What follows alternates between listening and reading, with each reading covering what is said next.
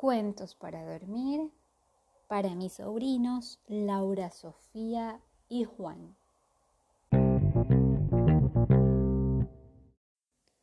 Hoy continuamos con la lectura del libro Mago por casualidad de la autora Laura Gallego.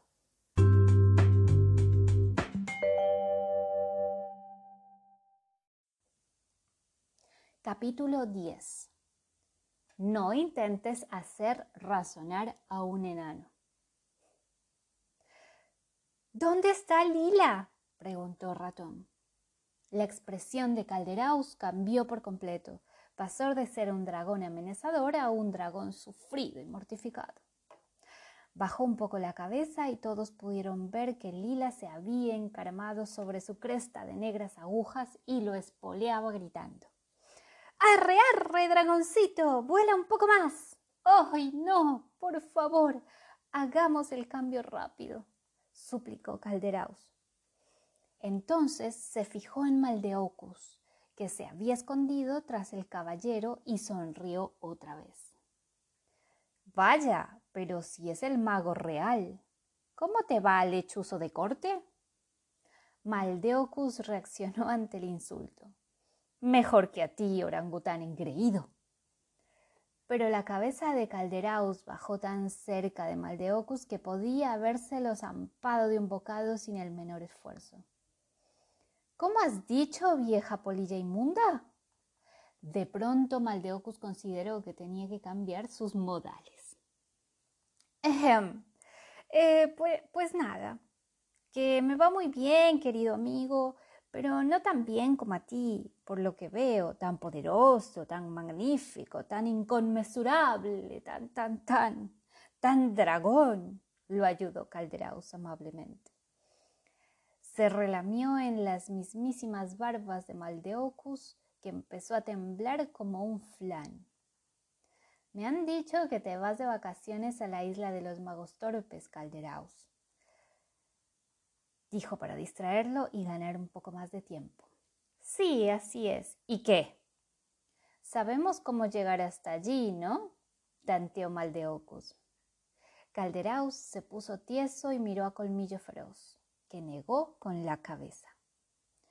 Ah, no lo sabes, dijo Maldeocus, sin acabar de creerse su buena suerte. ¿Y el pajarraco tampoco? No, no lo sé, admitió Calderaus a regañadientes. ¿Por qué?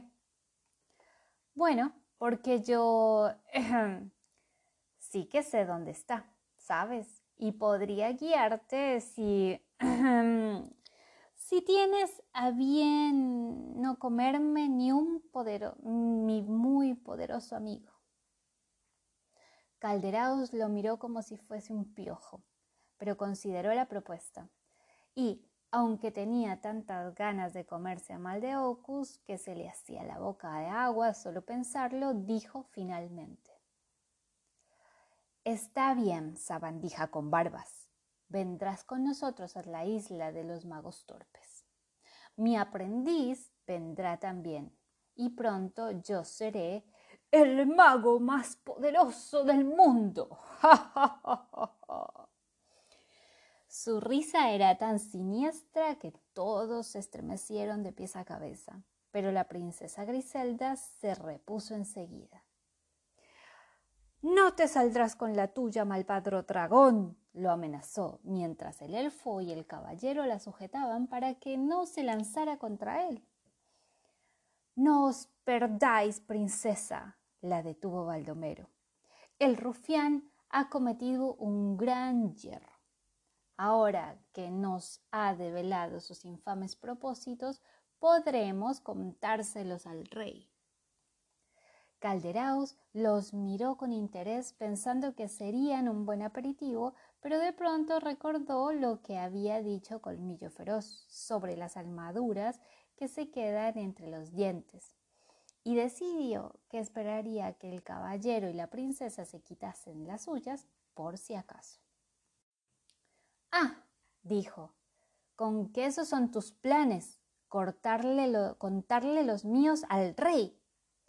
Baldomero se dio cuenta enseguida de que había metido la pata y se quedó blanco como el papel.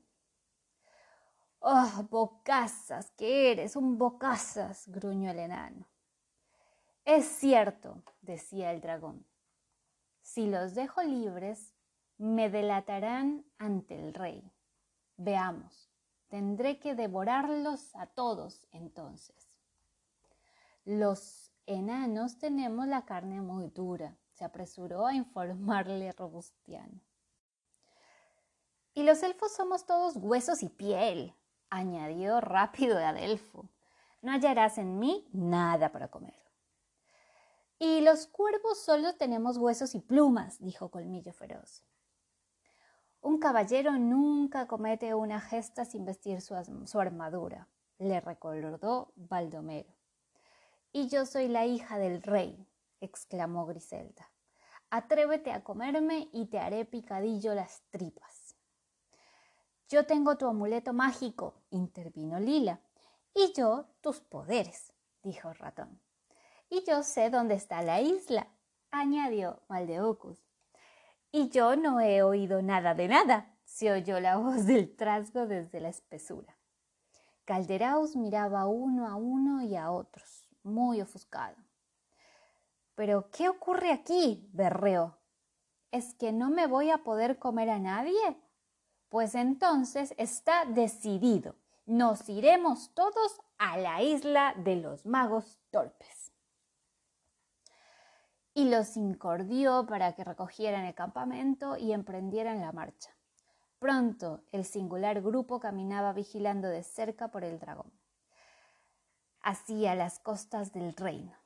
Tres días más tarde llegaron a una aldea pesquera que estaba completamente desierta porque los lugareños habían puesto pies en polvorosa a verlos llegar. Había un pequeño barco junto al muelle, pero ni rastro de la tripulación.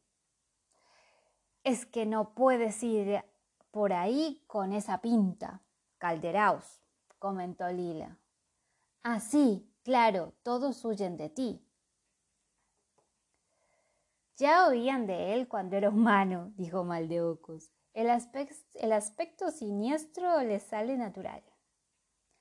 Calderaos le disparó una mirada tan terrible que el mago fue rápidamente a esconderse detrás del caballero.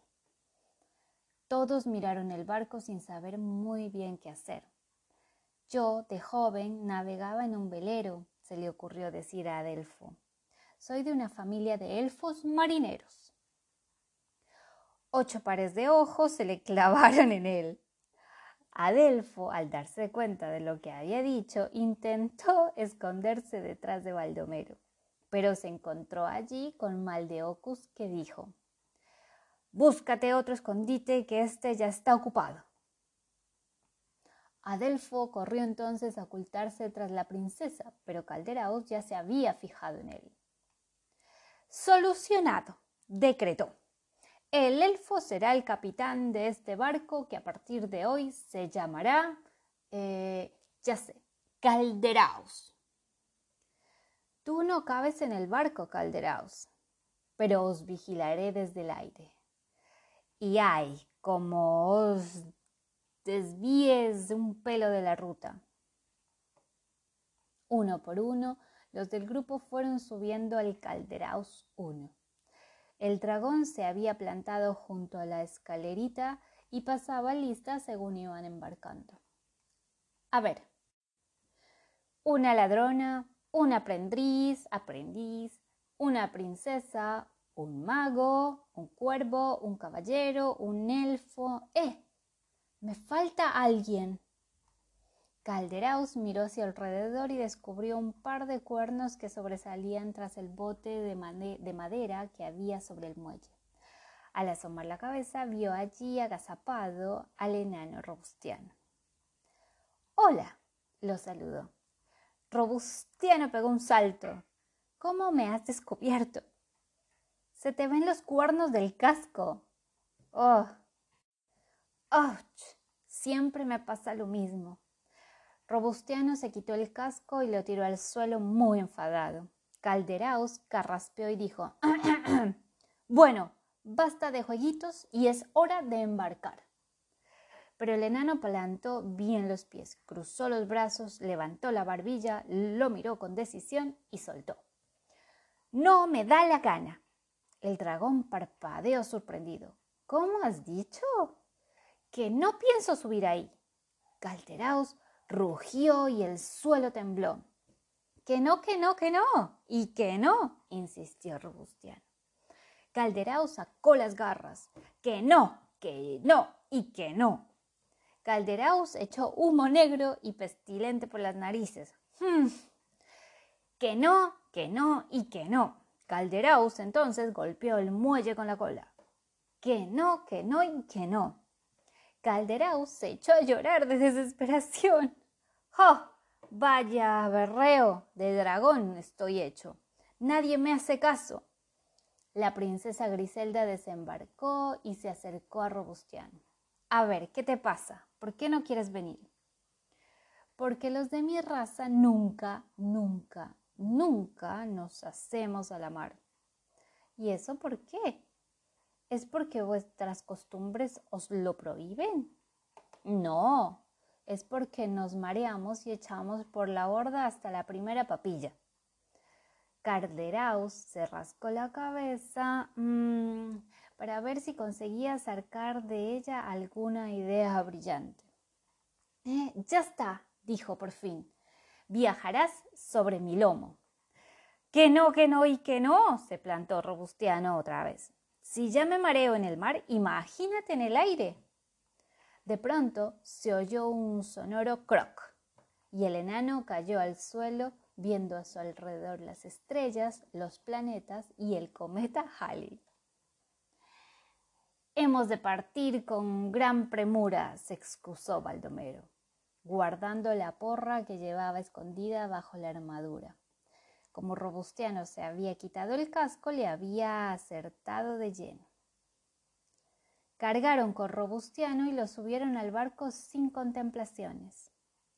Y al despertar el alba, puntual como la alegría primaveral del rey, el Calderaus I, capitaneado por Adelfo y vigilado desde el aire por Calderaus, se hizo a la mar en busca de la isla de los magos torpes.